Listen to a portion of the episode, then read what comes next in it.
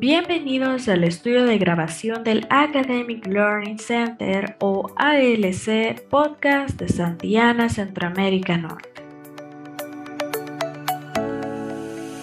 Donde Guatemala, Honduras y El Salvador nos hemos unido para presentarles un espacio educativo y tratar diversos temas de interés para docentes, estudiantes y familias santillanas.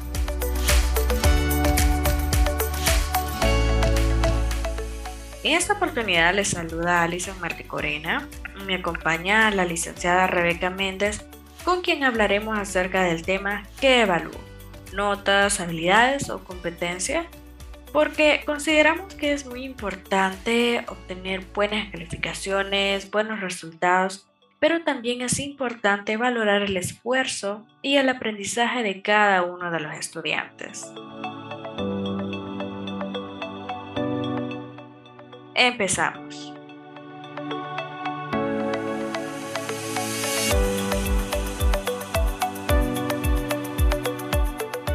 Bienvenida, licenciada Rebeca. Es un gusto estar con usted este día y que comparte con nosotros todo referente a la evaluación.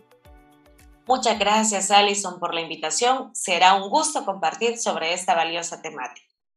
De nuevo, gracias por acompañarnos y bueno, me gustaría que empezáramos a dialogar acerca de estos casos que existen en las diferentes instituciones que visitamos, porque según la experiencia que nos consultan diferentes docentes sobre la evaluación, hay una que es muy recurrente y es la siguiente.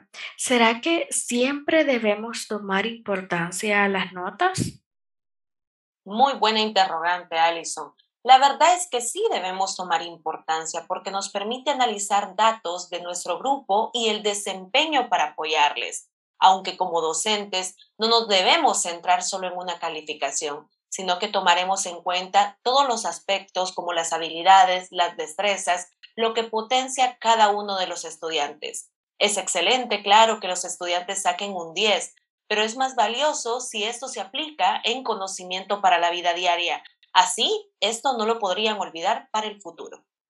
Muy bien, eso es bien interesante, ya que eh, según el pedagogo Francisco Sariqué, experto en aprendizaje colaborativo en Chile, él afirma que es necesario un sistema que evalúe, en este caso, el desempeño del alumno en una situación lo más conectada a la realidad. Entonces, ¿cómo podríamos definir la evaluación de una manera más innovadora, licenciada? Me gustaría destacar que al hablar de evaluación estamos enfatizando en el desarrollo de las capacidades de resolver problemas, estimular la conciencia crítica y autocrítica. No es simplemente la verificación de un conocimiento, es el acercamiento al conocer implícito en el proceso de enseñar y aprender demanda el aprendizaje significativo de los estudiantes y el desarrollo sobre todo de la investigación. Eso es muy valioso, ya que necesitamos transformar lo que evaluamos, pero también es necesario innovar la manera como evaluamos. Entonces, mi siguiente pregunta es, ¿qué otras estrategias podemos emplear aparte de las pruebas escritas?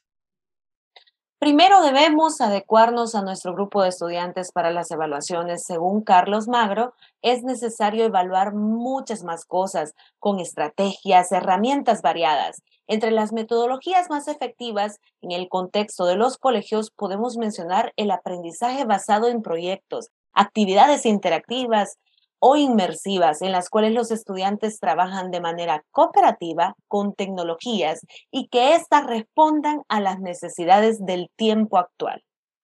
Muy bien. Así, de esta manera, eh, ¿será que estas metodologías podrían ayudarnos a desarrollar también las competencias y habilidades de los estudiantes? Claramente, Alison, es correcto, ya que la enseñanza en nuestros días no es solo la acción de comunicar, sino que representa una orientación al alumno para que pueda ser autónomo y que sepa fundamentar una argumentación en el desarrollo de su pensamiento crítico. Totalmente de acuerdo. Sin embargo, esto me lleva a otra consulta, ya que en el contexto en el que vivimos existe cierto temor a las evaluaciones uh, u obtener una mala calificación. Así que, ¿cómo podríamos transformar la percepción de los estudiantes para que las pruebas no sean algo que provoque miedo, sino que sea algo beneficioso para su desarrollo? Esta interrogante es muy importante. Bueno, es empezar poco a poco a afrontar situaciones las que temen en desarrollo a la autonomía e independencia de los estudiantes, mientras que se potencian otras áreas como aficiones o hobbies, por los cuales también pueden ayudarles a ellos a que se sientan más seguros. Lo importante es ponerse retos asumibles y ver cómo se van superando, ser activo, responder todas las consultas en clases y por supuesto dar apertura para que las tutorías de los estudiantes siempre estén cuando ellos lo necesiten. Me parece una idea genial y realmente agradezco que las haya podido compartir con nosotros. Quisiera agregar con esto que como docentes también tenemos la oportunidad de orientar a los estudiantes, recordarles que en este proceso de evaluación no es solo para sacar buenas notas, sino que también es bueno para cada uno de ellos y para su futuro. Además que de estudiar y esforzarse, les ayudará a ser más responsables, a superar dificultades, a desarrollar sus capacidades y entender el mundo que les rodea. Así que nuevamente agradecida por sus comentarios y responder a todas y cada una de nuestras consultas, licenciada Rebeca. Alison, ha sido un placer. Gracias por la oportunidad de estar en este podcast, sobre todo conocer un poco más sobre la evaluación, poder transformarnos en esta era digital. Claro que sí. De hecho, invitamos a todos los siguientes que estén pendientes con su coach educativo de Santiana para que puedan recibir el siguiente episodio o puedan seguirnos en Spotify y también estamos en Anchor para recibir todas las actualizaciones de nuestros próximos episodios. Nuevamente, muy agradecidos por la atención a este tema que evalúo notas, habilidades o competencias. Gracias a todos por sintonizar el canal ALC Podcast de Santillana Centroamérica Norte. Nos escucharemos en la próxima.